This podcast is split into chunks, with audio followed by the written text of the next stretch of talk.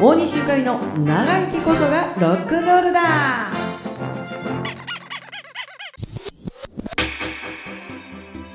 大西ゆかりですシングトラジです。あのだいぶ前かな、はいはいあの類活って類活、涙の活動涙の活動。類活ってね、あのちょっと話題になったことがあるんですけれど、うん。はい。あの最近は自分の心をさらけ出さない大人たちが多くて、はい。特にこのコロナ禍でもう一回見直したらええんちゃうかなって思っているこの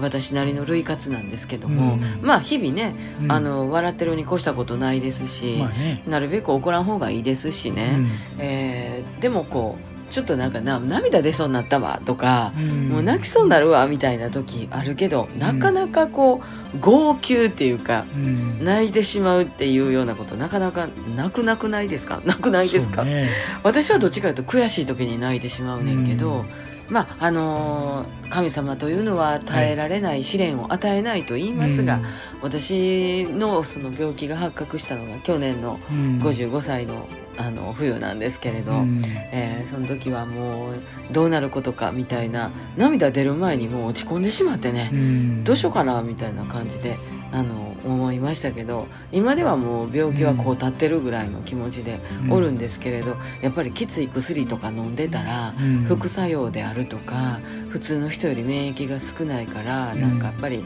すぐなんか体がどっかダメージきたりするんですよねう。んその時になんかね無性に悲しくなってうん実は夜中大泣きしてたことがあるんです。ね